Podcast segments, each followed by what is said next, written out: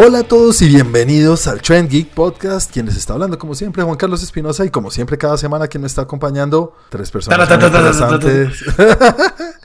Primero que todo, Santi, ¿cómo estás? ¿Cómo te encuentras hoy? Muy bien, Juanito, muy bien. Muchas gracias por escogerme primero. Tengo mucha presión cuando voy a presentar ya. Santi, yo sé, yo sé. Cuéntanos cómo te podemos encontrar en las redes y cómo nos pueden encontrar nosotros como Trend Geek en las redes también. Claro que sí, Juan. A mí me encuentran como arroba Santiago de Melión y a Trend Geek lo encuentran en Twitter como arroba Trend Geek Lab, en Instagram, en los blogs del tiempo y en YouTube como Trend Geek. Muchas gracias, señor Andrew. ¿Cómo vamos? ¿Cómo van? ¿Cómo van todos? Muy bien, Ala. ¿Qué tal este lunes? ¿Qué tal el fin de semana? ¿Todo el pelo? Sí, ya, una semana muy, muy, muy cortica. Ya nos exhibiste. Ya se acabó. No ha empezado, ya se acabó. El año, no se hizo nada. Bueno, Andrew, Cuéntanos, ¿cómo te podemos encontrar y cómo nos pueden encontrar nosotros en caso de que quieran ver o escuchar nuestros podcasts? Ya nos están escuchando y saben cómo encontrarnos. No sé, cuéntale a la gente algo sobre Tren Geek. Bueno, no, vayas a robar a Cristian, por favor. Yo les puedo contar que nos pueden buscar en la página de Facebook. Como Tren Geek. Ahí sale la página. pueden encontrar todos los trailers, posters, novedades. Estén muy pendientes, por favor. Y además, ya saben que nos pueden escuchar en Deezer, Spotify, Apple Music. En todos lados, donde ustedes quieran, nos pueden escuchar. Así que, Chris, es tu turno. Claro que sí, yo quiero decirles que estoy dando en adopción un pastor alemán. Ni siquiera vendiéndolo, en adopción. Sí, en adopción. Oiga, respete, respete. eso le digo, respéteme. Pobre Poicoro. Peleando, viendo a los papás peleando. Cris, ¿cómo la gente te puede encontrar en las redes para ver qué estás vendiendo? primero entren a Facebook, vayan y busquen el grupo. Y ahí en el grupo, el que la, próxima vez le atine a quien presenta a Juan de primero, le doy mi primer retweet en arroba 41 con W. Me parece muy bien porque ese tweet no se mueve, ese Twitter. Sí, exacto. Va a ser la primera cosa que haga en Twitter. Bueno, muchas gracias, Cris. Y a mí me pueden encontrar en las redes como arroba Juanaldiño. Señores, tenemos varias cosas de las que vamos a hablar. Eh, algo de Transformers, parece ser. Y algo de los fans y cómo somos de hijo de putas a veces. Y a veces somos muy chéveres. Algo muy interesante, quiero ver qué opinan ustedes cuando lleguemos a eso de las noticias. Pero, primero, hablemos de lo que cada uno consumió de entretenimiento. ¿Cómo se llama esta sección? Pongámosle un nombre. Mm. Número uno. No. Eh, sección uno. Qué creatividad, weón. está el publicista. Es el publicista que hay en mí. Eh, sección one con W. Eh. One. quedó, queda. Estamos robando a Chris, Chris que en serio tienes cosas muy chéveres. Qué inseguridad. bueno, va, sección one con W. Bueno, vamos con la sección one con W, en la cual hablamos de lo que cada uno le parece chévere que nos quiera contar qué vio esta semana en el mundo del entretenimiento. Comencemos contigo, Chris. Como para que no te roben. Sí, pues así, para que no me roben y ahí de una vez les digo para que estén pendientes. Si la semana pasada vi piratas, esta semana vi samuráis. Mm. Oh. Hijo de madre. es que seguí, seguí por la misma línea en una serie que también es documental que se llama La Era Samurai, la batalla por Japón. La Era Samurai. ¿Y en Netflix, ¿cierto? En Netflix, exactamente. ¿Y qué? ¿Serie documental como la otra? Exactamente, serie documental. Esta está un poco mejor actuada. Creo que aquí tenían un poquito más de dinero. La verdad es que la otra sí, pero esta sí se ve mucho mejor. Eh, tiene sus cosas, la verdad es muy bacana porque te muestra como todas estas cosas que tenías de los samuráis. Te empieza como a sacar también de esos ideales en que los encasillaban y, pues te da un contexto sociopolítico del Japón feudal. Ok. Es, no les digo que es algo así como para que uno se siente eh, como ver la espada y el dragón, no. Eso te iba a decir, como, como tienen que, ¿cómo se dice? Reimaginar, reenactment, re... No Mulan. sí, no, no, tampoco. Es, la verdad es incluso hasta difícil de ver porque en algunos puntos se pone tedioso con muchos de los datos por explicarte todo ese contexto. Mm. Pero pues a, mí me gustó, me, me infló el banano, diría Santi. Pues a ti te intenté verla. Ah, sí. Yo intenté verla, sí, y, pero me, me quedé dormido. Sí, tiene eso, tiene eso. A uno le tiene que gustar eso, la cultura. Tú eres Exactamente. bastante A- a mí- consumidor de esa cultura. A, a- a mí me encanta, a mí me encanta esa cultura, pero no sé, es como algo lenta me pareció a mí. Exacto, sí es lenta. Lo que pasa es que muchas veces se centran más en la información que van a dar que como tal el dinamismo del contenido. Entonces es muy, les voy a mostrar que este man conquistó tres países, pero Mm. en esos tres, en tal, entonces tengo que explicarles que aquí reinaba yo no sé quién, allá yo no sé cuán. Es como yo. Exacto.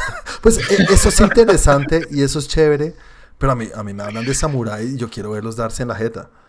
Sí, también los muestran darse en la jeta, pero pues no es tan guau. No, ¿no? es tan Ah, guau. No. Va, Es como si me hablaran de ninjas y me explicaran de dónde vienen los ninjas. No, yo quiero verlos con las espadas Exactamente. y pateando y rompiendo jetas. Exactamente, sí. Le hubiera ido un poquito mejor si hubiera tenido un contexto como esta de Marco Polo, Sí. que esa era pues, Netflix, que igual también tenía muchos datos que podría llegar a ser hasta documental, pero no, en esta sí se centran 100% en, en esos datos. Es netamente chévere Marco. Polo. Sí, era buena. Sí, para mí, la verdad, en ese que es un género como tal, para mí, eh, los primeros en hacer eso, para mí, aclaro, fueron Vikings. ¿Para quién? Para mí. Para- No. O sea, que no me van a robar, es mío. Sí, Sí. para mí, no.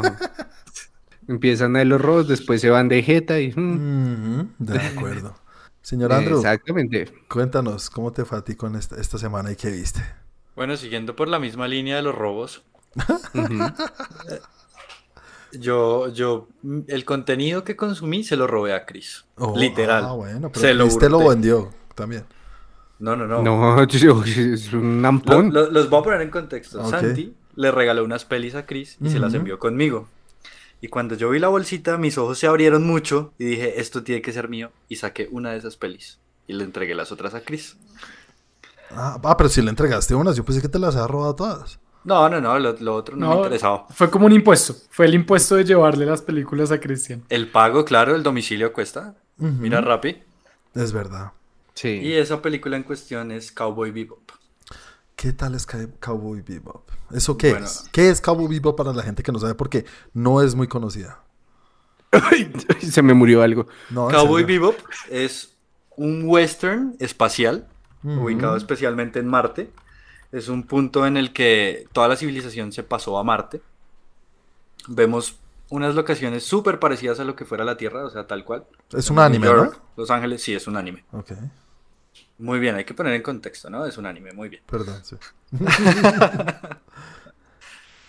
Lo que a mí me parece muy interesante de, de esta peli, y en especial de Cowboy Bebop, es que al ser un anime, yo lo veo con ojos como si fuera una película live action. Yo me fijo mucho en la fotografía de lo que, de lo que es estas escenas de animación. Cosa que es raro que pase, no creo que pase mucho. Tiene unos planos increíbles. Además, les cuento que la vi en blanco y negro porque mi televisor se dañó. Y te gustó más. Y me gustó más, sí. No fue una decisión increíble. artística, no fue una decisión artística. No fue una decisión artística, pero sí, después viéndola de color, sí había partes que estaban en blanco y negro y me pareció súper atinado. Ok, bien. Aparte, la, la serie y la película tienen una banda sonora increíble, puro blues. Mm. Entonces es como una combinación súper perfecta. Obviamente no, no existe la perfección, pero este anime se le acerca a lo máximo. ¿Y la historia? Em, la historia trata de unos cazarrecompensas que hacen eso, cazan recompensas. Entonces, Ah, ca- ¿quién cada historia, pero entonces cada, cada, cada historia de cada tipo al que van a cazar es como súper personal y se mete mucho en la vida y en la trama de los personajes principales. Interesante. Algún día tendré que... Es una película, ¿no? No es una serie, es una No, película. es una serie, Es es, una una serie, serie. pero lo que yo me robé de Chris es la película de la serie. Ok. Y para ver la película, ¿hay que haber visto la serie? No, No, hay que saber nada. No, no, Y para No ver la serie, ¿hay que haber visto la película?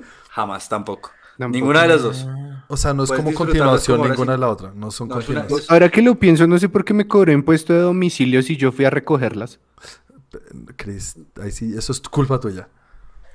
Chris, pero Bueno. yo, yo las En traje hasta arroba acá cerca. 41 estoy, estoy dando en adopción un pastor alemán. Atrévete. Ya está grande. Sí. No, pero sí, no, no, no, no. La película es como si fuera un capítulo más. Un poco más largo, pero es como si fuera un capítulo más. Ok, complemento. Pero no, listo. tie- no tienes necesidad de ver la serie desde un principio para entender la trama, ni para entender los personajes, ni para ver gráficamente y artísticamente lo que eso representa, porque literal es una joya, es una belleza. Bueno, señores, continuemos entonces contigo, Santi. ¿Qué viste y qué- de qué nos quieres hablar? Les quiero hablar de algo muy interesante. Eh, una serie animada de hace varios años, ¿Tú, del Santi? 99. Sí, yo. Una serie animada del 99 llamada Batman Beyond. Oh, te adentraste. Batman Con el Bruce. Wayne viejito que tenía arrugas en el cuello. Yo solo Ese vi, en, mismo. yo solo vi en, en español. ¿Eso es Batman del futuro? Sí, Sí. Batman del Oh, futuro. Qué buena serie era Batman del futuro con ese Batman del Doberman. futuro. Mm. Eh, sí, con Ace. Efectivamente. Entonces, pues nada, es una serie de tres temporadas. Tiene, si no estoy mal, son 12 capítulos, 13 capítulos la primera temporada, 26 la segunda y 13 la tercera. Ujú. Eh, se trata de un Batman, efectivamente, en el futuro, donde ya Bruce Wayne está muy, muy viejo, sea, ya bien, bien entrado en años y pues no puede ser Batman y Got- Ciudad Gótica como siempre en un caos. Y por razones de la vida, un joven nuevo maravilla, sin ser el joven maravilla, se convierte en un nuevo Batman. Con la ayuda de, de- de Bruce Wayne eh, haciendo de Alfred, más o menos, él toma el personaje de Alfred, de Alfred Sí. Sí, porque Y- si él ya está viejo, Alfred ya debe tener como... Sí, no. Ah, ya está chupando gladiolo. No, y, y no tienen otro Alfred. Eh, y, y es un, un- Es un el joven futuro, tienen un Alfredo. que está, está, está todavía en el colegio, está todavía terminando el colegio, debe estar como en los últimos, en el último o el penúltimo año de colegio, se llama Terry McGuinness y termina ayudándole a, pues a, a Batman, termina siendo Batman ayudándole a, Bruce Wayne eh, a pelear contra el crimen, contra el crimen en, en Ciudad Gótica. Tiene cosas muy chéveres. La verdad, la animación me encanta, las historias pues son, son chéveres. Para ser del 99, si no estoy mal, está muy bien hecha. Eh, la acción es chévere. Cosas que no me gustaron casi, se repiten mucho los personajes, los villanos. Los villanos siempre son los mismos cinco. No hay un Joker, pero hay como, una, como unos Jokers. Eso te iba a preguntar en cuanto a los villanos. Como Son- sea en el hay- futuro, ¿hay una versión avanzada de los villanos que conocemos de, pues de hoy? No. No, lo único es que, digamos que hay un. El acertijo que- ahora se llama La Respuesta. La respuesta. Soy un No, soy un escritor. Hay un, Sí. hay un legado de los, de los Jokers que, digamos, se convirtió como en una, un tema urbano y los y son como pandillas. Entonces Ah, son pero pandillas de Jokers, Andrew- pero no hay Andrew un Lavion- Joker. Andrew Lavio en españolete era el preguntas. El preguntas. Preguntas. El Qué gran personaje, qué El gran preguntas. personaje, el preguntas. Entonces sí, y hay unos, hay unos villanos nuevos, pues yo la verdad nunca los había visto. Hay unos que son bien chéveres, pero vuelve y juega. El tema es que se repiten mucho. Que cada tres, cuatro capítulos es el, es el villano, el mismo que vuelve. Y así sucesivamente. Entonces, tiene esa partecita que no me gustó mucho. El perro es lo máximo. El perro es Pero muy es lo chévere. mejor de la serie. El perro es muy chévere. Y el hecho de tener un Batman muy joven también me parece interesante. Es otro punto de vista seguro y hará Pues se, supone distintas. que, se supone que la peli de Robert Pattinson va a estar inspirada en este Batman, ¿no? No, No creo. no porque es el de Year 2. Es más... O sea, Es no otro- es el Batman más avanzado y más centrado en que ser un superhéroe, pero todavía está aprendiendo un poquito. Pero tampoco es este niño. Mientras que este sí está, sí, sí es muy joven.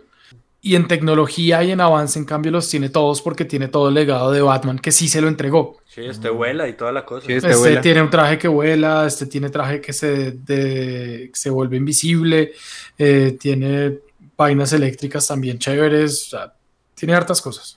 Algún día tenía la intención, pero apenas dijiste 50. Se me borró de la. Ya lo Sí, quité. pero Juan, son capítulos de 20, pues igual es que es una serie animada, son capítulos de 20 minutos sin- y le quitas el pedacito, o sea, eso pasa a toda. No, hay muchas cosas por ver.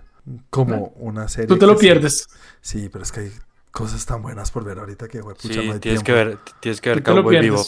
Ve Cowboy Bebop. Eh, bueno, voy a hablar yo de lo que yo vi esta semana, señores. Vi una película que se llama Operation Varsity Blues en Netflix. Es una serie documental que habla sobre un escándalo que hubo sobre las admisiones a las universidades en Estados Unidos. Pero les cuento porque es que es algo que, que- llama mucho la atención. En Estados Unidos, no sé, pues obviamente uno sabe y uno oye de Harvard, Stanford, todas estas universidades de renombre gigantes. Obviamente hay formas de entrar normal. Tú aplicas y de pronto te aceptan, de pronto no. Si tú quieres casi asegurar tu, tu ingreso, tienes que pagar una, una suma que se acerca casi a los 50 millones de dólares. No, Uh. pero no, tú no tienes que pagar. Haces una donación o generas una aula nueva. Exacto, todo eso, pero, pero se acerca a esos números de 50. Entonces llegó Sí. un tipo, un tipo que a mí me parece el más inteligente del mundo, dijo, listo, yo tengo contactos de la gente que se encarga de estas admisiones a las universidades y lo que hago es que hablo con ellos, les digo, hey, los chantajeo o les digo, ustedes se ganan esta plática y me ayudan a que esta persona que yo les traiga entre. Dice, le, le dice a los clientes, les voy a vender como el mal les vende. Listo, usted quiere que obviamente coja a la gente más adinerada del mundo. que eso- en serio, es una locura la, la plata de ellos, lo que trabajan en, el- en esta serie. Lo que tú oyes es, dices, de puta, en serio. Bueno, llegaron del manduro, le dicen, usted quiere que su hija entre, ¿no? Listo. Usted puede ir a hacerlo que ya, que ya, que ya intente entrar, pero sabemos que no es la más pila, no tiene las mejores series, no tiene las mejores series, no tiene las mejores notas del mundo, no tiene, entonces de pronto no entra. Puede ir a hacer la donación de la cual estaba hablando Santi, que te cuesta alrededor de 50 millones. Y esa es la puerta trasera que tienen todas las universidades, todo el mundo sabe, pero pues no es legal. Y yo tengo una puerta lateral, que es, aparte de la puerta trasera donde vas a hacer la donación, no te aseguran el ingreso. En cambio, yo con mi puerta lateral, que te cobro por ahí unos 5 millones, pero te aseguro, o sea, 100% que tu hija entra. Uy. Y porque tiene el contacto de las personas dentro de la universidad, que son las personas que toman la decisión. No son los rectores, pero son los que están mirando los papeles de admisión, ta- esos, y los tiene transados también. Entonces, Me es la como- vendiste. y claro, O esa gente millo- que se está ganando, pues no un mínimo, pero yo creo que se ganarán un poco más, pero pues con 2 millones y que este man le cobre 10, que son un, un, cinco- un- un 25% de los 50 millones que cobra la universidad por atrás, que ni siquiera lo asegura. A mí me parece una locura. Y yo decía, güey, puta. Y entonces... En Y que- empezó a ahorrar para Tomás. no. no, y este man, en serio, es que lo que más me impresiona es cómo las universidades allá, o por lo menos estas que son muy de alto nombre, como Harvard, Stanford, todas estas, ya ni siquiera aseguran el mejor estudio o la mejor enseñanza, sino es, son un branding, son, son, son una, una, una marca. Y solamente es que estos papás que tienen tanto dinero que no saben ni siquiera qué hacer y necesitan, necesitan que sus hijos digan, yo estudié en Harvard. Porque si van a una universidad pública o un, day, un, ma- un- ¿cómo se llama? ¿Cómo se llama? Un college. Community college. College. Un community college. Seguro reciben la misma educación y salen muchas personas en el, en el, en el documental diciendo sí. O sea, la educación que dan en Harvard es más de renombre que en serio lo que enseñan. Es una Pero locura. así funciona, así funciona siempre en todos Sí. lados. Yo creo A que mí me dieron mundo. una beca en Monsters University.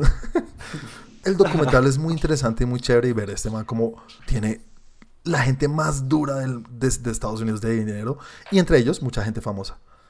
Entonces sí, Santi, lo que tú dices no es Heather Locklear, pero sí son varias conocidas. Eh, una de las actrices es, creo que es la mamá de Full House o yo no sé. Bueno, es una así Sí. súper conocida. Sí, sí, sí, creo que era la, la, la, Eh, Pero suena la bien. que era la esposa de. ¿Cómo es que se llama este man? Jesse. De Jesse. Creo que sí, es la pelirroja, ¿no? Mm. Bueno, el hecho es que su hija en la vida real, Chris, ¿tú sabes qué es Full House? Sí. ¿cómo era? ¿3x3 en español? 3x3. Sí. Bueno, el hecho es que eh, esta china, la- pues les cuento de esta rápido, que esta china, la hija de la vieja esta que no me acuerdo cómo se llama, hace parte, eh, se volvió youtuber. Se volvió, pero súper famosa, influenciadora durísima. Y en, y, en, los videos que grababa decía, ay, el colegio es una mierda, no, qué pereza, no hago ni mierda, no quiero estudiar. Y después cuando explotó esto a la china le cayeron durísimo y le acabaron la vida. Entonces, a mí me parece del carajo eso, porque cu- cuando, cuando estalló el escándalo, esta gente pagaron seis meses de cárcel y creo que después pagaron dinero, ¿cómo se llama cuando no tienes que pagar? Fianza. Fianza. Se pagaron la fianza y no nada. Y el dinero, como les conté, pues si, si tuvieron que pagar un millón de dólares no es nada para ellos. Entonces, cuando le sacaban la vida social y esta imagen, eso sí es lo que les duele y es un alivio. Uno al final respira cuando dice, "Uf, esto sí les importa, malparidos. Entonces, muy chévere, Sí, muy sí. chévere, muy chévere. De, de documental. 1 a 10, ¿cuánto le pones? Es un, un 7.5, casi 8. Lo único es que tiene mucho reenactment, ¿cómo se dice en español? Mm, Dramatización. Si ves lo que es importante estudiar, a veces se le olvida a uno hablar. Sí, tiene mucha redramatización. Entonces tiene mucho puesta Ah, en escena de lo que pasó. Pero lo chévere de esto es que sí, todos los diálogos son reales porque son tomados de todo lo que investigaron las autoridades. Entonces todo es muy real, pero no son las personas hablando. Entonces tampoco es como que se están imaginando lo que pasó, sino que están reac- reactuando, ¿sí se dice? No. Están actuando. Dramatizando. Dramatizando. Está- eso, eh, gracias, juepucha. Están dramatizando lo que realmente pasó. Es chévere, chévere, muy interesante. Listo. Entonces, señores, con esto terminamos ya la primera sección de Juan. Juan con doble. y vamos entonces con la película que nos recomendó Santi. Santi, señor, nos recomendaste una película, película 2010, eh, el señor Martin, el maestro, el capo de los ídolos del mundo del entretenimiento, cineasta Martin Scorsese, protagonizada por su, por varias de sus. Sollado. uno de sus hijos, Leonardo DiCaprio, y también vemos por ahí Sí. en una, en una escena a, a- a De Niro, ¿no? Entonces, creo que solamente le tiene que hacer una llamadita y va a lo que haga. Eh, Sí. También protagonizado por Mark Ruffalo y Ben Kingsley, que hace un papel increíble. Ben Kingsley hace poquito hablé de él y dije, ¿sí es realeza? Sí, sí, sí es realeza del cine para mí. Sí, Sí, sí, sí. Sir Ben Kingsley y también Oscar por Gandhi. Entonces, sí. Película, esta película yo la había visto en el momento en que salió y recuerdo que me había aburrido un poco porque es bastante rara, Santi. Es una película que tiene, ti- tiene cosas que si uno no sabe que después va a tener un giro, puede decir, esto está muy loco. No, no entiendo qué está pasando, como así que... eh, Sí, estamos en un manicomio gigante. Para los que no saben, la trama de la película se lleva a cabo en un manicomio. Estoy hablando en comillas para los que no nos están viendo. Creo que nadie nos está viendo porque estos podcasts. Un, psiqui- un psiquiátrico, Juan, por ¿Es un favor. psiquiátrico? Un, un Arkham City Island. Políticamente correcto. Listo. Es un psiquiátrico donde eh, tienen a las peores, pero peores personas entre los malos y los locos. Todo según lo que entendí al inicio, que es que no sé qué es real y qué no es real, pero al inicio dicen que todos han cometido crímenes de asesinato prácticamente. Entonces sí, Sí. son las peores personas de las peores. Y tenemos a dos detectives, que son Leonardo DiCaprio y su compañero Mark Ruffalo, yendo a investigar la desaparición de una loca. De una persona. loca. De una loquita. De- De una De loquita. una paciente. De una paciente. Eso, de una paciente que Yo te desapareció. apoyo, Juan, una loquita, güey. Sí, es una loquita. güey, Que desapareció de su celda de ¿Era una loquita manera. o era una doctora? No era una loquita. Es que ya nadie sabe que es real. Sí, sí, sí, sí, sí, sí, sí, no te tires, no me tiras así. Pero bueno, entonces desapareció, ta, ta, ta, y vemos cómo investigan y todo, y después se revela qué es lo que realmente está pasando. Mm, Pero se va revelando poquito a poco. eh, yo creo que hay un momento en el cual ¿Se revela? ¿Realmente se revela? ¿Ustedes creen que se revela? eso es lo que quiero hablar Sí. ahorita. Quiero hablar primero, primero díganme ustedes. Sí, sobre todo al final se nota. Ah, hay, hay Jodas. varias teorías todavía de esta película, hay que verlas varias veces para entender. Sí. O por lo menos para visto saber muchas veces. realmente qué es lo que pasa. Pero bueno, esta película en general, ¿cómo les parece? Ah, Andrew. A mí me parece que, de hecho, yo creí que Santi se había equivocado, porque para mí es- Nolan se fumó un porro con Scorsese y hablaron de esta película y na- nació. güey. Esto es, lo mo- esto es una locura Sí, absurda. güey. Uno no sabe realmente qué es verdad y qué no es verdad. sí. Técnicamente me parece una joya. Es una joya. joya. Es una un- joya. Yo le El decía todo col- el tiempo, yo decía, es que es Scorsese, es por algo. No El solamente color por de la esa cosa película. policíaca, es la forma de contar, es un capo. güey. El color, los cortes de cámara, eh, la luz. Mm. La luz, son las tormentas, yo decía, güey, puta, es que es- en serio es un duro. Es una maravilla. Pero a mí esta película me perturba mucho. ¿Mm? Me, me, me empieza a fastidiar la cabeza, sí. Te enloqueces. Me empieza a fastidiar la cabeza. Yo la, yo la, yo la vi con Chris.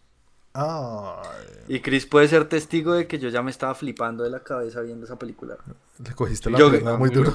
Me cogía la cabeza y Ah, gritaba. la pierna. Le, no. está le- le- pasando? le cogía la cabeza a Chris. El champiñoncito. Ay, no. Es que- Es que de la pizza que nos pedimos, pero ustedes, pero Ah. siempre, siempre es lo mismo con ustedes. Bueno, Sí. bueno. y entonces. A mí me perturba mucho esta película, de verdad. Me, me enloquece. Y de hecho descubrí algo que, bueno, no descubrí, no, me lo contó Chris. Que cada vez que van a tomar agua no existen los vasos. Y yo hasta ahora No. noto eso. Yo lo noté No, yo me- una yo vez ahorita dije, hay un error. Yo ahí". me di cuenta y la devolví, devolví el pedacito y dije como, uy, qué error tan garrafal. Sí. Y después fue como, oh no, esto no es un error. Eso. Esto es, esto es, esto es, eh, ¿cómo se eh, esto, es, esto es Intencional. voluntad intencional. Sí. Y se ve y dije como, oiga, sí, interesante, bien interesante. Bueno, Chris. ¿a Y nunca te- coge, nunca coge nada de vidrio, nunca, o sea, bueno, en fin. En general, Chris, ¿cómo te gusta a ti la peli- ¿Qué tal te fue? Y si la habías visto antes, ¿te gusta tanto? No, sí, sí, sí, la había visto antes, repetirla fue una joya. No recordaba, que también le decía Andrew, eh, los movimientos de la cámara. Los movimientos que tiene esa cámara son brutales, o sea, te meten de una en todo el mood que está viendo y ayudan mucho a, a esa sensación de, puta, ¿desde dónde lo estoy viendo? Uy. ¿Estoy viendo a un policía o estoy viéndolos desde este man? Marica. Oye, ya estoy loco. Me pasó tanto que yo decía, ese- hay, hay- hay errores de continuidad. Y yo decía, Sí. esto es Scorsese, no puede tener errores de continuidad. Que está el man prendiendo un cigarrillo y cortan al otro y ya lo tiene en la boca y lo tiene por la mitad. Yo, ¿será que sí son errores? ¿O es porque ya sabemos, bueno, spoiler, que parece que todo está en la cabeza de este loco? Eh, no sé, no sé. No, y también cabe aclarar que tiene un, eh, la dirección de arte y lo que fue maquillaje es brutal porque se ve toda la decadencia que va teniendo este man desde que llega. Sí. Ya al Mm. final cómo se ve devastado, así con cara de loco, loco, Mm. loco, loco. Sí, es muy bueno, muy bien logrado. Es DiCaprio, weón. muy DiCaprio buena es el- actuación. Es el Sí, sujeto obvio. perfecto para hacer caras de loco. Sí, la verdad, sí. Sí. Sí, sí, sí, un señor actorzazo. güey. Bueno, Santi, ¿cómo te fue a ti? ¿La, re- ¿La volviste a ver? ¿La querías volver a ver? Sí, claro, la quería volver a ver. Eh, no me acordaba muy bien, me o sea, me acordaba de ciertas escenas y me acordaba de, o sea, sabía, sabía que el tipo estaba loco, digámoslo así, porque pues ya lo sabemos, pero no me acordaba cómo, cómo había llegado a ese punto. Y tenía muy marcada la escena cuando están en el, eh, como en, en- en- en el, eh, en el manicomio C, Eh, que es Ajá. En el los ala- duros, sí. En donde los duros, tenía muy marcada esa escena y pensaba que todo era así igual de oscura. Yo no sé por qué, pero no me acordaba tampoco de la historia de la esposa, o sea, todo lo que tenía que ver con la esposa no me acordaba y no me acordaba tampoco de todo lo que había vivido de, en la guerra. Ujú. Uy, eso muy fuerte. Entonces, entonces realmente es como de esas películas que uno vuelve a descubrir y que sabe, sabe qué va a pasar, pero no se acuerda cómo. Entonces, todos esos pequeños detallitos los va marcando uno, el, eh, el humo que no, que no sale hacia arriba, sino que se va devolviendo en los cigarrillos. Sí. Ese tipo de cositas, como que lo- me quedaba mirando y como que, que de pronto uno no se da cuenta la primera vez que la ve porque no está pendiente de eso. Entonces, esos detalles me encantaron y no, la película definitivamente es muy buena, muy, muy buena. Es muy, muy, muy buena. ¿Qué película? No, no, fue puta. Yo me acordaba que me había gustado un poquito y que había dicho como, wow, esto está rarísimo. Y no tan raro como un Mulholland Drive o una cosa de David Lynch, sino Scorsese es un monstruo y, y cómo difiere de lo bueno, no sé si difiere, pero se sale un poco de lo que él ha hecho usualmente. Esta Obvio. película es, una- es, es un thriller psicológico, hasta tirando a terror en ciertos puntos. Y Sí. que uno dice, pucha, esto uno, uno lo espera hasta de un La Nolan. música. Sí, de un Nolan, de, de, de Hitchcock. Es mucho, es muy Hitchcock.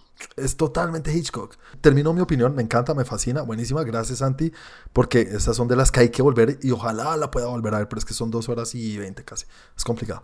Pero bueno, Andrew, ¿qué pregunta es la que tenías? Para ustedes, ¿el man siempre estuvo loco o lo volvieron loco? Yo puedo comenzar y para mí el man siempre estuvo loco y todo lo que pasó pasó en la cabeza de él Siempre Y desde él cuándo? escoge- Siempre desde cuándo. desde el inicio. Sí, Desde el inicio de la película. Sí, sí, sí. Porque de hecho en el momento, al final, cuando están en el faro, lo explican y le dicen, es que usted estaba en una realidad que no era Ujú. y teníamos que traerlo acá o lo van a, lo- a lobotomizar.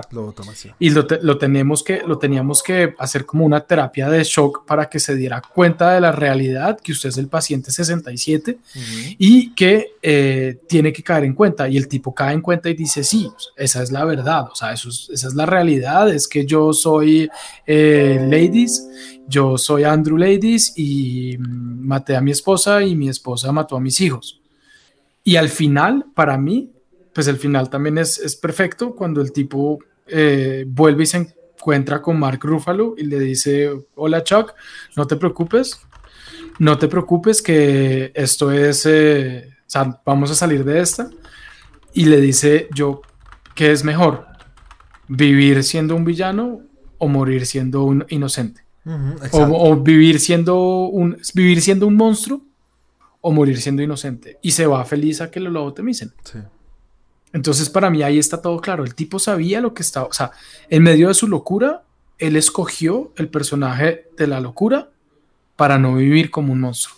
Eh, no, para mí, yo sí en un principio creí que al tipo lo habían vuelto loco, que era pues una de las teorías más grandes, que era como realmente el tipo fue a la isla y fue un experimento en el que él terminó creyendo eso que le estaban diciendo. Sí, pero pues ahí, ¿cómo explicas los dos años que estuvo metido con la información que le dan? O sea, Pues es que es precisamente eso, está muy bien montado para sí. que él crea que fue así. Lo que pasa es que siempre, pienso que siempre está como esa dualidad y, Claro. es, y tiene tantos argumentos como para allá como para acá. es- estoy de acuerdo. Para Yo- mí es, le- es lo que yo digo, pero estoy de acuerdo contigo. Chris. Yo le decía a Chris que la experimentación debe ser algo muy fuerte en la psiquiatría. Sí. O sea, ¿cómo se llega a controlar un caso o a entender un caso si no es con experimentación? Y además en Entonces, los yo creo años que 50, que es cuando se con todas, con todas, con todas las personas tuvieron que haber experimentado para llegar a un punto de entender, por decir alguna enfermedad. Ujú, Sí, sí, sí. Para mí, para mí es muy, como muy claro que sí están experimentando con él, porque es una persona que es idónea para eso, o sea, es un, es un héroe de guerra que viene con unos traumas los madres Ujú. es decir, es una persona súper frágil mentalmente para meterte con él y, y romperlo, quebrarlo mentalmente, hacerlo creer lo que tú quieras que crea para experimentar con él. Así lo vi yo. Hasta ahí voy yo. Y yo también voy por ese lado. Y yo creo que él es un loco de la guerra. Ujú. Más no de lo que hizo. Porque lo tienen en la, en la zona C o como se llame el, el edificio C, digamos. Y lo tienen ahí porque mató a la esposa porque acaba de matar a sus hijos. Eso no, No, porque es él decía que lo tenía en el edificio C porque era el paciente más peligroso porque estaba entrenado. tal cual. Tal, no, pero, pero ¿te acuerdas cuando va con el, el, el que los está llevando, el, el soldado este que, que lo odia? Se nota que dice como, Sí. no quiero Desde que... el este- principio. Sí, desde el principio dice, yo a este man quiero, no quiero que le ayuden con esto que le están haciendo. O sea, se- según lo que dice eso, es que este man ha hecho cosas terribles. Y eso no es tan ter- bueno, obviamente es malo, pero no es tan terrible de matar a tu esposa después de que mata a tus hijos. Sí, pero es que en la guerra. Pero mira cómo le dejó la guerra- cara a Rorschach. Sí, Bueno, sí, entonces déjame, entonces lo que yo creo es que su locura viene desde la guerra. claro. que muchas es cosas y esta historia de los hijos y la esposa se la inculca o se la dieron en experimentación dentro del sitio. Y Es que yo creo que eso es lo que está tan bien hecho, que ambas, que, que lo tienen a uno así tipo Inception, en todas las posibilidades son verdaderas y ya depende de cada uno cómo la tome. Pero eso también es lo chévere porque vuelve y juega. No es Mulholland Drive donde todas están, todas son posibles porque no hay historia, porque no hay una realidad, sino todas son posibles o las dos o las tres teorías son posibles porque está muy bien contada. Es que está muy bien contada y muy chévere. Y las actuaciones, Mark Ruffalo, en esta época no era el Mark Ruffalo de hoy en día. Ahí era un actorcito medio medio que uno haya visto en algunas cosas.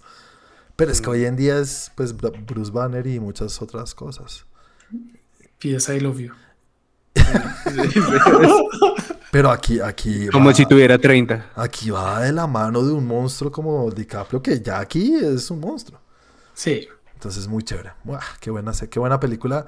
Yo le pongo un 9, para mí es un 9. Y creo que es de las que más me gusta de Scorsese. Concuerdo. Ah, es que me daña tanto la cabeza un 8.5. Porque no, no la disfrutas tanto entonces. me parece muy buena, pero es que se me empieza a meter mucho en la cabeza y hay un momento que ya no más. Suéltame. Bueno, eh, ah, Santi. Yo, yo le pongo, yo le pongo un 8.5, casi 9, porque igual sí le vi un par de cositas en, eh, en pantalla verde que me sacaron. Cuando se quema la casa. Sí. Sí. No, cuando, Sí. cuando están en el bosque o cuando van en el carro. Pero es que es porque está loco y se lo está imaginando. Sí, eso es todo, esa realidad. De pronto. No, en serio que yo le atribuía a eso. Yo, ¿será que son errores o lo pensó así? Es Scorsese, tengo que creerle. La película que yo les quiero recomendar, señores, para esta semana es... Es una película de 1998 protagonizada por la señorita o señora, no sé en esa época qué sería, Gwyneth Paltrow.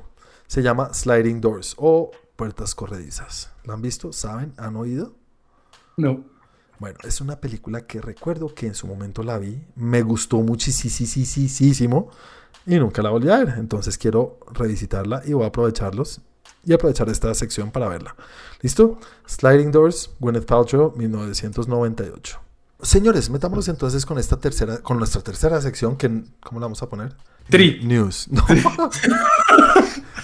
Juan Tri. No, no, son noticias. Juanticias. noticias de la semana. no, porque son ticias de todos. Las ticias. No, so- son las Juanticias. Las- no, porque son ticias de todos. Hablemos No, de porque las... son las Juanticias y es el Santiago Verse. Santiago. Bueno, hablemos de las ticias de esta semana, que son las noticias más importantes o que nosotros creemos que vale la pena hablar. Santi, comienza tú con tu Listo. noticia. Listo. ¿Quién se siente defraudado por los Transformers? Yo. Yo. A todos nos pasó que salió la primera película de Transformers y dijimos, wow, por Mm. fin una película de Transformers. Llegó la película y dijimos, bueno, sí, está buena, está buena. Salió la segunda y fue como, ah, los mejores trailers del mundo, pero ah, la tercera, qué buen tráiler, qué mala película. La cuarta igual. Y así han sido todas. Bumblebee, digamos que de pronto es una, una pequeña excepción, a unos les gusta, a otros no. A mí no. Eh, pero, pero, pero digamos que se sale un poco de todo esto que estaba haciendo Michael Bay. Y ahora hace poco nos dijeron que venía una nueva película eh, dirigida por eh, Steven Caple Jr. dentro de todo este universo. Y esta semana, o pues la semana pasada, nos salieron con una nueva perla y es que va a haber otra película que no es la de Steven Caple y que va a ser fuera del universo de Michael Bay. Gracias, Dios. Del. Bayverse. Gracias a Dios. que va a ser dirigida por Manuel Soto. ¿Y quién es Manuel Ángel Manuel Soto? No tengo ni idea, solo sé que hizo El una hijo del señor Soto. y hizo una película eh, en el 2020 que se llamó 12 o Charm City Kings, que no tengo ni idea, no la vi. Y de resto son puros cortos o documentales que ha hecho que no conozco ninguno. Eh, si quieren les puedo nombrar un par por aquí. Dinner Party es un corto. Bashir, Bashir's Dream, docu- documental, eh, corto documentario. El Pugil, corto documentario. I Struggle Where, Where You Vacation, corto, en fin, son puros cortos y documentales. Algo, algo tuvo que haber hecho ese man muy bueno o muy rico. Abrió un aula. Muy rico. No sé, entonces pues no sé quién será, no tengo un background para una historia para decir, hey, podemos esperar algo bueno o algo malo, la verdad no tengo ni idea. El script va a ser de Marco Ramírez, que era el showrunner de Defenders. Entonces por ese lado, ah, no sé qué pensar. Y pues esa es, esa es la noticia. Están todavía revisando el tema. Todavía está muy en su génesis, pero aparentemente vamos a tener dos películas de Transformers próximamente. A mí nunca me ha gustado Transformers. Ni animado, ni muñequial, ni nada. Ese es el problema. Yo fui un Totalmente niño. esperado. No, yo fui un niño que creció sin TV cable, sin parabólica, sin nada de eso. Ya Yo veo solamente de dónde veía- viene esa, esa negatividad. para Yo, sí. sola- yo solamente veía Canal A, Canal 1. ya No, entiendo dónde no, vienen esas jamás. películas malas. Jamás, jamás, jamás, jamás. Yo llegaba, yo llegaba al colegio y empezaban a hablar de Transformers y de He-Man y de todas esas cosas que yo nunca veía, weón. Un día nos va a llegar recomendando tentaciones. Yo no veía, yo, yo Uy, veía. buena tentaciones. Sí, yo tengo un diablo en mí. Es como WandaVision, pero distinto. Pero retro. Muchachos, yo crecí viendo el anime de Tom Sawyer. Eso está- será bueno, no, ese sí era no bueno. Poigonta. Tom No, Sawyer pues es Gonta anime. también era chévere. ¿Tom Sawyer es anime? Sí. Tiene, tiene, no, tiene su adaptación, pero es un, es un libro. Sí, o- obviamente, pero El el anime pero lo que veíamos Sawyer. nosotros El cuando Tom Sawyer corría hacia, hacia atrás. Oye, Sí. sí, ahora que lo veo, sí. De los primeros que llegaron aquí a América, yo creo. Oye, corriendo detrás del barco ese. D'Artagnan y los tres mosqueteros. Eso era lo que yo veía. güey. Bueno, pero si las has visto? He intentado ver las películas y no me llama la atención. Yo no le veo el chiste. güey. ¿Cómo no, weón? Son carros convirtiéndose en, en No, personajes. los carros ¿Sale son Megan Fox? carros. Son Bueno, esas, esa parte sí me gusta mucho. Oye, la barriga. bueno, eso sí. bueno, Chris, ¿qué opinas? Lo bueno de que no conozcamos ni al director, que el escritor no haya tenido nada, es que es precisamente eso, una apuesta. Entonces, le voy a dar el beneficio de la duda porque es que no conozco nada. Sí, de acuerdo. Nada es nada. Bueno, Santi. Eh, pues yo, bueno, ¿qué pienso yo de la noticia? Creo que exactamente lo mismo de Chris. Me parece, me llama mucho la atención que hayan dos películas al tiempo, una con un director conocido que ya ha mostrado ciertas cosas y otra que no tiene, o sea, lo conoce el papá y la mamá. Eh, y lo que dice Chris, de acuerdo, pienso lo mismo, es una apuesta y esperemos que, que sea una apuesta ganadora. Por lo menos no es de Michael Bay y no está dentro del universo de Michael Bay. Sí, sí, sí, es verdad. Eso, esa es el- el únic- la única luz sobre esta noticia que en serio gusta mucho. Pero, pero sí es muy complicado uno tener una ilusión muy, muy, muy buena detrás de esto. Porque un director pu- ey, puede ser un artista increíble y todo. Pero esto es una película grande, ¿no? Esto es una, un Mm. presupuesto alto, una cosa gigante. O sea, cuando uno habla de películas grandes, uno sabe de películas de Transformers, pues más grandes que eso está Godzilla por allá. Pero, pero esto es grande. Sí. Y un director tan novato o no tan novato, pero que no tiene tantas cosas debajo de su cinturón, pues es complicado. Entonces no me da la mejor noticia del mundo. Pueden sorprendernos, pero lo más probable es que no sea lo mejor. Pero sí puede ser bueno. Entonces es eso. Es eso. Lo más complicado es que salga algo bueno de alguien tan novato que no ha trabajado con un presupuesto y una cosa tan a gran escala. Por lo menos no es Michael Bay. Tampoco es Michael Bay, exacto. Sí, tampoco porque tengas toda la experiencia de hacer cosas grandes, eres el mejor haciéndolo. Exacto. ¿Listo? Entonces, vale. Eh, bueno, señores, les voy a hablar de mi noticia. Es un poco hablar de las... eh, ¿Cómo es que es? Nosotros hacemos parte de un nicho de fandom, de fanaticada, y todas las fanaticadas tienen su lado oscuro, ¿vale? Sí, es verdad, es verdad. No todos somos tan entendidos ni tan aceptados de cosas. Hay hooligans geek. Eh, es eso, es eso. No, y estoy hablando... Quiero ver, el, quiero ver el primero. Estoy hablando de fanaticada de Star Wars, de películas del MCU, de DC, de incluso de deportes. Ahí vienen los hooligans de los cuales están hablando. Todos hay buenos y hay malos. Y la mayoría de los malos de pronto no son la mayoría, pero son los que más ruidos hacen. Y ahorita lo que pasó con todo el tema de Release the Snyder Cut. ¿Y cómo se llama el nuevo hashtag, Santi? Restore the Eh, Snyderverse. Restore the, Snyder, the Snyderverse. Hashtag Restore the Snyderverse. Pues ya sabemos que muchos tienen este hashtag en mente porque quieren que Snyder siga con su, con su universo, lo que estaba intentando crear y lo que quería terminar en su visión. Pues muchos de los que quieren eso se tomaron las manos al fuego y dijeron, vamos a meternos en IMDb o en IMDb, donde saben que hacen reviews de películas y las personas pueden hacer reviews, no es como Rotten Tomatoes. Aquí cualquiera puede hacer un review de una película o decir, esto es bueno, esto es malo, o ponerle un número. Pues, ¿qué hicieron? Dijeron, vamos a bombardear a Kong vs. Godzilla. ¿Verdad? En serio, dijeron, ¿Y por qué Kong versus Godzilla? porque así son de estúpidos los, los, los fans que hicieron esto. Dijeron, empezaron a bombardear la película y la bombardeaban y, y le ponían uno, uno, uno, uno, uno. Y en, lo- y en, el, y en, el, y en el chat o, o en los comentarios ponían, ¿Comentarios? ponían eh, para que los de Warner Bros. Estoy parafraseando. Es para que los de Warner Ah. Bros. sepan que, que, que no todo es bueno y si no van a hacer lo que queremos de Snyderverse, pues vea lo que hacemos con sus películas. Ok. Ay, hijo de puta. ¿De dónde- ¿Cómo iniciar con por qué esto es estúpido? ¿Y por qué esta gente es tan estúpida en la vida? Primero que todo, es contraproducente. Ellos no saben cómo funciona el mundo, ni cómo funciona esto allá arriba. Ellos creen que los, de, los ejecutivos de Warner Bros. van a ver esto y van a decir, bueno, probablemente no. sean hartos, pero van a ver esto y van a decir, uy, nos están torciendo el brazo, venga, activemos el Snyderverse otra vez. No, van a decir, ah, we puta, la cagamos haciendo lo del release de Snyder Cut.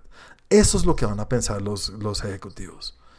Obviamente, no todo es no todos los que hicieron o los que estaban detrás realmente de lo que era release de Snyder Cut son los que están haciendo esto, pero muchos sí, muchísimos sí. Entonces, bueno, no sé ustedes. Sí, qué la verdad, Juan, esto. tú fuiste ahí a poner tu review. Yo fui el que inicié esto. Supéralo, supéralo, Juan. Mira que yo ya lo superé y no volví con más noticias del Snyderverse. Sí, claro. Bueno, qu- quiero que ustedes opinen sobre esto, sobre el fandom en general, sobre los fans en general de lo que sea, y sobre esto que están haciendo. Qué pena, pues si a ustedes les parece chévere, a mí me parece lo más estúpido del mundo. Andrew, Esto es, es bien interesante porque no solamente sucede en el cine. En los videojuegos sucede todo el tiempo, todo el sí, tiempo. uy, Entonces van a estas plataformas como Metacritic, como, bueno, en el cine, en el caso de... en- en- MVD. es una práctica ultra pendeja, weón, ultra pendeja, weón, porque es que ni siquiera dan un argumento de por qué están bombardeando las cosas y poniéndoles la nota más baja, porque ni siquiera han tenido la capacidad de probar por sí mismos el producto final para dar una crítica constructiva, simplemente es el hate más insignificante y más discriminativo que existe, sí. Entonces, a estas prácticas yo digo, o sea, aquí lo digo en este momento, no hay que hacerles bomba de nada, ni siquiera hay que mencionarlas. Mm. O sea, realmente a esto no hay que darle un furor de nada. Simplemente es gente estúpida haciendo estupideces. Y a eso me remito yo con mi argumento. sí. Santi, Me gusta el argumento de, de- me gusta el argumento de Andrew. Eh, estoy de acuerdo, me parece totalmente estúpido, me parece totalmente innecesario y me parece que no piensan no solamente en, lo- en las consecuencias, en el daño que pueden hacerle a lo que ellos mismos creían que le están haciendo un beneficio. Porque es eso, es como me estoy clavando el cuchillo solo, pero, pero, pero lo, lo hago porque ellos me quieren matar. Nadie está en contra de ti. O sea, nadie es- es- deberían estar en Shutter Island. Lo merecen. en el C, En el, pa- en el C, sí. en el pabellón C. Sí. En el pabellón C. Bueno, Chris. Eh, vo- voy a citar una banda muy conocida de Medellín en el Bajo Mundo, de punk, cuya canción dice: Todos los fanáticos son unos hijueputas. Es verdad. Ya, sí, tal cual. Cuando acuerdo. ya se llega a este nivel de fanatismo que no tiene sentido, sino solamente voy a hacer esto porque sí, ya, ya las cosas, es que ni siquiera tiene sentido, ya las cosas se salieron de control ahí, la gente está, son unos monos con pistola. Es eso. Sí, es eso. Son monos con pistola que ni siquiera entienden de dónde viene el release de Snyder Cut. Que Santi, de pronto, pues tú lo has seguido un poco más. Sabes que la cosa viene de una cosa. No solamente es porque, ay, queremos ver esta película. No, pasaron tantas cosas y que hemos hablado acá en, en nuestro canal. eh, bueno, en, este, en, el podcast y en nuestro canal hay un video en el cual explica todas las consecuencias y las cosas que hacen que esto sea un tema tan único cómo salió Snyder de lo que, lo que pasó con su hija, cómo salió Snyder del proyecto, lo que pasó con todo el cast. Todo esto son razones que hacen que esto sea algo especial. No solamente que los fans ahora sean tan estúpidos, digan, ja, nosotros controlamos y podemos decidir qué películas queremos ver y vamos a ver Transformers 10. Pero es eso, son estos tontos que creen que esto funciona así y ni siquiera entienden de dónde viene la razón por la cual Warner Brothers en serio deberían estar diciendo, oiga, gracias, gracias en serio que esto es una cosa que no se había visto antes, gracias por habernos dejado ver la película y no, pues ahora que nos dieron 5 mil pesos, pues vamos a ponerles un arma en la cabeza y que nos entreguen el carro. No, Sí. no sean en serio ampones, son ampones. Y algo, pues una luz que salió de todo esto, por lo menos, es que el resto de la gente que quisiera que sean la mayoría, tomaron armas en esto y dijeron, hey, nosotros hacemos parte de este movimiento que sí, que probablemente pasó de ser Release the Snyder Cut a re- a Restore the Snyderverse, pasaron a eso, pero dijeron, esta no es la forma en que operamos, sino que vamos a hacer un, ¿cómo se dice esto? Como policía bueno del grupo. Entonces Sí. vamos a ir en contra de estos que hacen parte de supuestamente de nuestro grupo, pero los vamos a justiciar. Y se metieron a IMBD y dijeron, pues vamos a ponerle críticas buenas a todo lo que pase en Kong vs. Island. Vs. Island, muy- Kong vs. Godzilla. Y empezaron a darle 10, 10, 10 y en los comentarios ponían, hey Warner Brothers, en serio, ustedes no se merecen esto, son del carajo. Son muy buenas. Pero ideas". esto- ¿Alguien, Pero- ¿alguien pero quiere esto- pensar en Kong y Godzilla? Pero esto también es pendejo. Juan. También es pendejo, pero es algo que se puede hacer. Sí. ¿Cómo más? Es que no hay cómo No, pero más. sí, Yo también pero eso- Podrá ser pendejo, Pero pero, no- No, también porque el es problema tonto. El- el- es tonto, pero al mismo tiempo es la única forma de Es decir, bueno, si tiene un review malo, pongámosle uno bueno para que por lo menos sea un me- una media y, Que y la compense. película no se vea, no se vea tan afectada Es que sí por, lo afecta. por estos idiotas. Pero es porque que, sí lo afecta. Sí lo es afecta. que, pero es que a lo que yo voy es que. Y ahí realmente- MBD también lo afecta muchísimo, porque en medio de todo, a causa de esto, la gente puede dejar de ir a IMBD. Puede ser, sí, y deberían. En serio, yo, Más- yo soy en contra de IMBD Sí, en pero- cuanto pero- a ver los reviews. Pero es más a las plataformas, exacto, no tanto al producto final, porque es que si tú ves una reseña que dice cero, simplemente la vas a ignorar, es estúpido, o sea, no puede tener un cero. Pero es el cero es número. nada. Pero el Sí, pero tú ves el número, tú entras a ver la película y dices, ah, tiene, es una película de 65%. cuatro, pues no la veo. Y pasa Mientras que si tú ves una película que tiene 8, pues tú dices, ah, esta, esta, esta sí la voy a ver. No sé, yo prefiero juzgar las cosas por mí mismo. Yo, Ay, yo quisiera... cállese que claro. usted no ha terminado de ver películas. No, Andrew, Sí, por eso, porque me parecieron malas. no, Andrew, yo quisiera, yo quisiera que eso fuera la realidad, pero la mayoría, estoy seguro, ven ese número. Dicen, uy, un 50%. Sí, Mm. yo veo ese número, yo veo ese número y a veces es- hay películas que no veo por ese número. Sí. No lo hagas, no lo hagas. Es jodido, ¿sí? es jodido, es pero difícil porque es difícil también, porque porque, lo hemos dicho, lo hemos dicho, nosotros no tenemos mucho tiempo para ver todas las películas que quisiéramos. Yo quisiera ver muchísimas películas y no tengo el tiempo. Y no voy a pasar mi tiempo en ver una película de tres o de cuatro. Pero es porque que hay ¿para que- qué lo hago? Pero es a que hay menos de que- a menos de- criterio, güey. Claro, pero a menos de que tenga alguien, como por ejemplo en este podcast, que me diga, no, mira, esa película sí es buena, a excepción de Andrés. a menos de que tenga eso, yo digo, ok, de pronto sí está mal rankeada. Y eso es algo que me gusta de Rotten Tomatoes, donde tiene la crítica y donde tiene también a la, A la a la audiencia. Pero la audiencia veces- tiene que comprobar. Eso es lo último que me Y la el audiencia año tiene pasado que comprobar, sí, y la audiencia tiene que comprobar que ya la vio. que la vieron. Entonces, eso también, eso también me parece interesante y me parece bueno, porque en medio de todo, muchas veces la- la- la- las dos críticas son completamente diferentes y están una a un- a- en polos opuestos. Sí. Pero eso le da una idea que yo ya sé más o menos qué piensa la crítica, uno ya más o menos sabe cómo Mm. piensa la crítica con respecto a ciertas películas, estilo, no sé, eh, Nomadland. Uy, sí, no. Uno sabe que la crítica le encanta ese tipo de películas y le va a poner 10, pero si la audiencia le pone 8 es porque sí es buena, si la audiencia le pone 5 es porque definitivamente la es pura película de crítica que le gusta ese tipo de cosas. El Oscar bait. El Oscar Bate, exacto. Entonces, eso le da a uno una idea, Mm. pero IMBD no tiene eso y lastimosamente, pero pues sí, uno sí se rige por ese número, Sí. o mucha gente lo hace. Sí, yo, igual yo lo que digo, siempre lo dije, minoría, quisiera creer que es la minoría, pero a veces puede ser la mayoría, no sé. Sé que existen y bueno, menos mal no hacen parte de mi, de mi círculo cercano. Entonces, nada, pues espero que no afecte y que en serio si quieren apoyar las cosas que les gustan, apoyen a Snyder que va a tener una película ahorita que se llama como Army of Darkness, es la que va a salir. Sí, sí, el, de, el del el banco ese, se me olvidó. La que van a robar los zombies y los zombies Sí. en, en Las Vegas. Apoyen Sale en Netflix. Eso, güey, puta, apoyen al artista. Eso es lo que deberían hacer. Aprendan un poquito lo que es ser un buen fan. Y si tanto les gusta Snyder, apoyen a Snyder. Porque Snyder mismo dijo, no quiero volver a hacer esta mierda. De pronto después sí, pero ahorita no. Listo. Apoyen al artista. Sí, al arte, no al hurto. Hay que robar, hay que robar. Listo, señores. Entonces con esto ya entramos a la noticia de Gamers. Hey, Gamers News, ¿cómo estás? Bueno, yo les voy a contar que hay una franquicia del mundo de los videojuegos que llegó a ser la franquicia más exitosa de todo el entretenimiento a nivel mundial. Uh, Ajá. la, la. Quiero ponerlos a adivinar, Chris no cuenta, quiero ponerlos a adivinar qué franquicia es. Mario.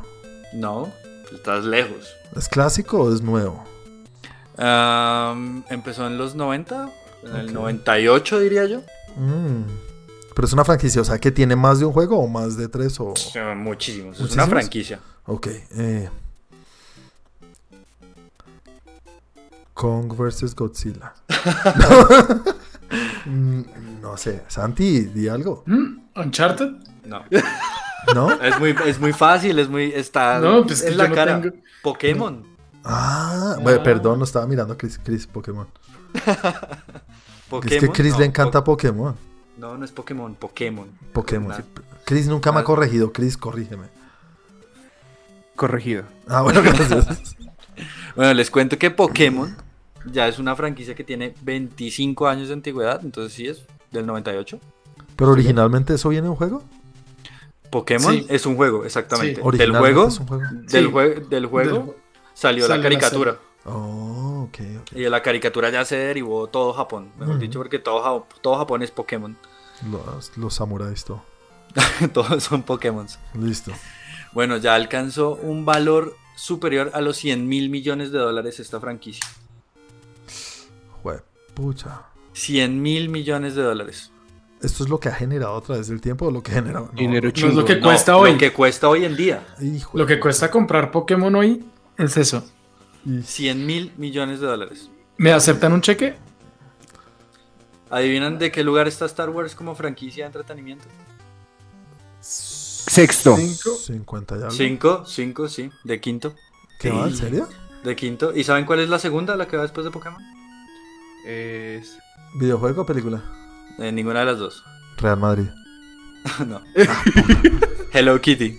¡Ay, lo sabía! Puta, los amo. Pero si es... Bueno, sí. Hello Kitty, mira. Y les cuento otro dato así como para que se vayan de nalgas. Ok. ¿Saben, ¿Saben cuántos juegos ha vendido Pokémon alrededor de sus 25 años de historia? Uy, no, no te manejo ese dato. Juegos. Ajá. ¿Juegos videojuegos o juegos Sí. de cartas y huevonadas? No, no, videojuegos.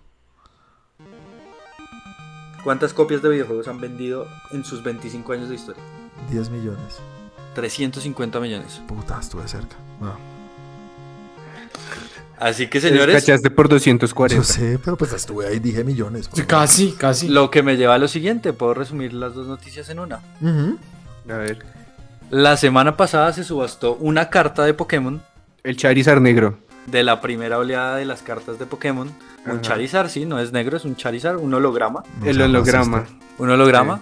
300 mil dólares costó la El, carta. el Charizard negro. El Charizard shiny, perdón. 300 mil dólares Y es costó Ryan Reynolds. Bueno, fue puta. Así Esto que sí pueden ver el alcance de Pokémon como está. ¿ah? La franquicia de entretenimiento más valiosa del mundo. Y sus artículos pueden llegar a alcanzar 300 mil dólares en una subasta. 360 mil dólares en una carta de Blastoise. Blastoise es el opuesto, es la tortuga de agua. Que también Es Squirtle. es un padrote. Ok, Sí. interesante. Y la última Bueno. noticia entonces. La última noticia. A ustedes les gusta tanto Keanu Reeves, ¿no? Lo aman. Obvio. Si saben que Keanu Reeves le está diciendo que sí a todo, ¿no? Entonces Keanu Reeves salió en un videojuego que se llama Cyberpunk 2077, Sí, tuerto. que Sí. fue que fue un videojuego muy criticado porque venía con muchos errores de programación, muchos Mucho bugs. glitch. Cyberbug. Ajá, muchos bugs. Pues ya se ya se ya se anunciaron los DLCs que van a salir para este juego, que a mí me Sí parece es material extendido, ¿no? Ah, gracias. Ok. ok, ok. Estaba pensando en el grupo de salsa.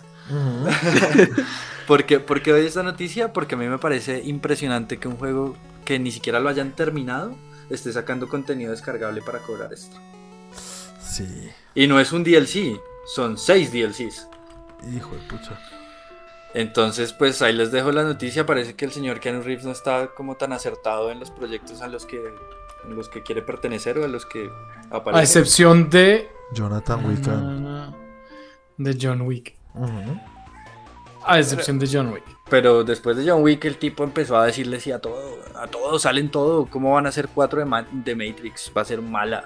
No, es que sí es. Momento, momento, momento. Tienes que verla antes de opinar. Sí, tú Muy bien. eres el que Eh. peleas con el tema y por qué sales Muy con bien, eso. muy bien. Va a ser mala. No. Pero la veré. Pero la veré, pero la veré. Pero si ya tenemos un caso de éxito, vi Justice League y me gustó. Y todo el tiempo eso. dije que iba a ser mala. Para mí Matrix va a ser mala. Quizás la vea y sea buena, no lo creo, va a ser mala. ¿Por qué? Para la buena va a ser Bill Ted. Esa sí va a ser buena. Es más No, mala. esa, esa- esa ya la vimos, es Sí, mala. es malísima. Y bueno, esas son las noticias que les tengo por el día de hoy. bueno, muchas gracias, Andrew. Chris, sigamos con tu popurrí entonces para mandarnos al más allá. Sí, a ver, ahora Santi, mándame la estrella. Santi se la roba, Andrew. ¿Cómo era? ¿Cómo era? Entonces, empiezo. Gracias. Hablando de una vez, como venimos hablando del señor Keanu Reeves, no sé si sabían, pero él tenía un cómic. El cómic se llama Berserker. Bueno. Berserker no se llama, se llama B-R-Z-R-K-R. Pregunta, ¿es un cómic que él creó? ¿Hizo? Creado y coescrito por Keanu Reeves. Oh, Ok. interesante. No tenía Exacto. ni idea. Y pues eh, es él haciendo de John Wick en otros aspectos. Y sí, pues sí. eh, le fue bien a la vaina y pues Netflix dijo, ah caray, yo quiero ir a ir y van a hacer una serie live action y una serie anime. Interesantísimo. Que Esta es, esta es su versión Ryan Reynolds porque va a protagonizarla, obviamente, dará su voz al personaje y más encima la va a producir. No. Ok, ok. Yo creo que Kria- Keanu dijo acá puedo hacer billete por todo lado. Les voy a contar que ya tenemos el cast oficial de Obi-Wan Kenobi. Sí, señores, se completó porque sabíamos que iba a volver, bueno, Ivan McGregor y Hayden, Hayden Christensen. Christensen. Sí, sí, sí, el señor que odia la arena. Exactamente, es una película que va a protagonizar, eh, va a dirigir, perdón, Deborah Show. Es una película, yo pensé que iba a ser una serie. No, sí, es una serie, Mm. es de Disney Plus. Sí, sí, sí, es una serie, serie. La va a dirigir Deborah Show, que fue la misma de Mr. Robot. Ujú, Sí, señor. Exactamente, entonces eso les tengo por ese lado. Y bueno, por otro lado, les tengo la fecha de estreno de Black Adam. Y se lanzó con, por todos los Eh, cielos. sí, Sí. con harto Villegas, ¿no? Porque Sí, es que eso- hacer eso en. En que en el Times Square sí, ay, como que, jue madre, ahí sí se necesita Villegas. Pero bueno, el 29 de julio del 22 va a llegar The Rock a las pantallas grandes estando súper mamado. Vamos a ver si- exactamente, si, y si- si hablando- sale, ¿no? Exacto. Ojalá. Y hablando de eso, pues también confirmaron al señor James Bond del 95 al 2004, Pierce Brosnan, Ujú. como Doctor Fate. Doctor Fate. Chris, cuéntame, ¿tienes idea quién es este personaje? Claro que sí, pues Doctor Fate es, es ah, últimamente como que se están metiendo mucho con magos, ¿no? Pues Sí. él era el maestro de la magia, jeroglíficos egipcios. La verdad es que Doctor Fate es como, como los Linterna Verde, es un personaje, pero pues que es un legado que han cargado varios, varias personas. En este caso se identifican por el casco que llevan, que es el casco de Naboo. Ah, es como un casco de los de 300. Exactamente, sí señor, pero pues no dice cuál eh, Doctor Fate va a ser, como para darte más información. Bueno, pues interesante. Y bueno, y para cerrar también les cuento, esta es cierre y también recomendación. En Amazon eh, esta semana salió una serie que se llama Invincible, Uy, sí, estoy que la veo. serie, serie animada de la que ya habíamos hablado acá. Y la verdad, solamente tiene tres capítulos, pues están saliendo semana a semana. Ujú. Eh, yo llegué sin expectativas y casi se me vuela una hueva. Dicen que es del carajo. Una- Sí, he escuchado que es muy buena. Exactamente, es animada, cabe aclarar, pero es un rollo como, si llevaras a animación un poco... eh, se me olvidó el nombre de esta otra franquicia de Amazon de superhéroes. The Boys. Exacto, como si llevaras The Voice un poco de anime y un poquito más serio, más oscuro. Interesantísimo. Más oscuro que The Boys. Más Sí. oscuro que The Voice. Qué nota, Chévere. yo quiero verla ya. Y además que los creadores son los mismos que ya vienen detrás de The Boys, detrás de una serie que no la vi que se llamaba Preacher. Son los mismos, son Seth Rogen, eh, Adam Goldberg y pues de Kirkman, que es el escritor de esto, ¿no? Exactamente. Y, ya para cerrar la última noticia, ¿qué les pareció el tráiler del Suicide Squad? Ay, eso sí me hizo mojar, ¿oís? Sí, mojó Tengo calzones. problemas, tengo problemas. No, pero Sí, pero ¿y el tráiler qué? ¿cuáles tengo problemas con el tráiler. que tienes? A ver. Que es, es- es muy bueno y siempre que veo un tráiler tan bueno, me demuestran una película muy mala. Está igualito, Andrew. No, lo siento, ese es un problema. No, es no realmente siempre, porque no quiero. decir siempre, señor. Pues no, últimamente pasa mucho, pasa, pasa bastante. ¿Cuándo es su Pasa bastante. Pasa bastante que los, los buenos trailers no muchas veces son pura edición antes de y, y- Pues y me molesta es y me preocupa.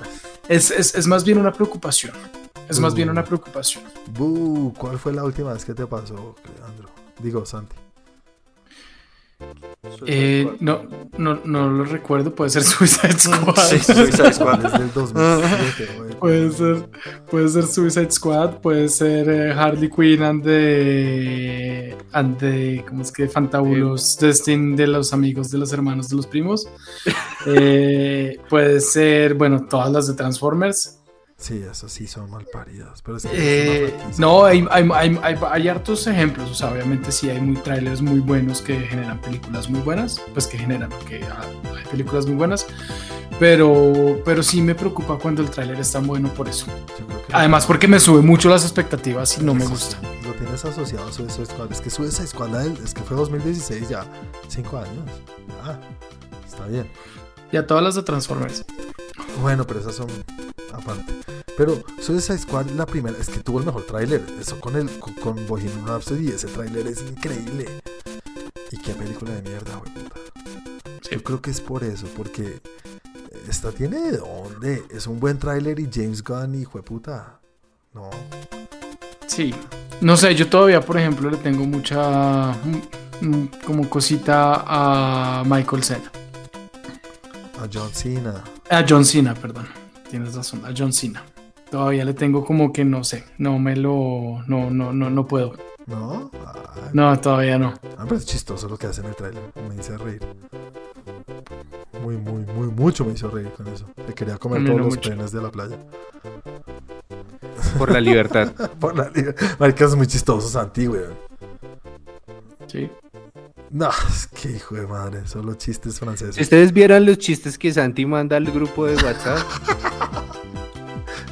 Vamos a, vamos a Capitán compartir, América. vamos a compartirlos en, en el grupo de Facebook, por Solo favor. Me parece América. interesante, me parece interesante compartir los pantallazos de los chistes de Santi del grupo de es WhatsApp. que los chistes No de les Capitán vuelvo a mandar son un chiste. güey.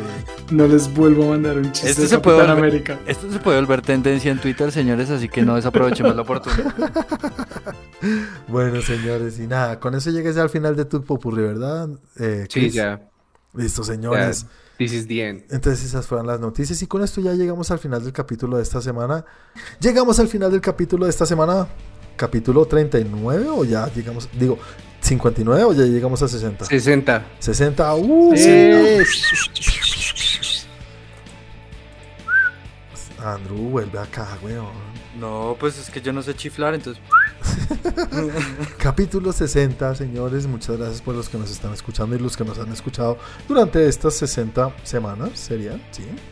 Y nada, seguiremos muchas más. A los que nos están escuchando, no se les olvide darnos un review, un like si nos están escuchando en Apple Podcast o buscarnos en las otras redes sociales y también seguirnos porque ahí tenemos muchas cosas para ustedes, como cuál es Santi y en qué redes nos pueden encontrar. Estamos en Twitter como arroba TrendGeekLab, en Instagram en, el, en Instagram en los blogs del tiempo y en YouTube como TrendGeek. Y a mí me pueden encontrar como arroba Santiago de Melión.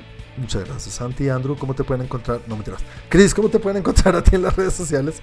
¿Y cómo nos pueden encontrar yo, en Facebook? yo. Chris, despi- ahí Pues, está, A Chris, a lo pueden encontrar como 41 con W. Sí. Eso sí, ya robarse identidad y todo. Chris Sí, Jason y, y a Tren Geek lo pueden encontrar en Facebook escribiendo Tren Geek, le sale el grupo y la página. Muchas gracias, Chris. Andrew, ¿a ti cómo te pueden encontrar en las redes sociales? No, pero a nosotros nos pueden encontrar en Deezer, Spotify, Apple Music para escuchar nuestro podcast. Pueden ver nuestros videos que subimos en YouTube. Tenemos una serie, Charland de Winter Soldier. Todos los viernes lo estamos haciendo, entonces ahí nos pueden encontrar en YouTube sagradamente. Y a mí me pueden encontrar en Twitter y en Instagram como Andrés Roma 88 Mentiras, en Twitter me encuentran como An AndroidK88. Todo este tiempo lo he estado diciendo mal. Andrew DK. Lo puedes cambiar, lo puedes Kong. cambiar. Andrew DK, ok. Bueno, y a mí me pueden encontrar en las redes como arroba Juanaldiño, señores. Con esto nos despedimos esta semana. Nos vemos dentro de ocho días. Gracias a todos. Chau, chau. Chao. Chau, chau.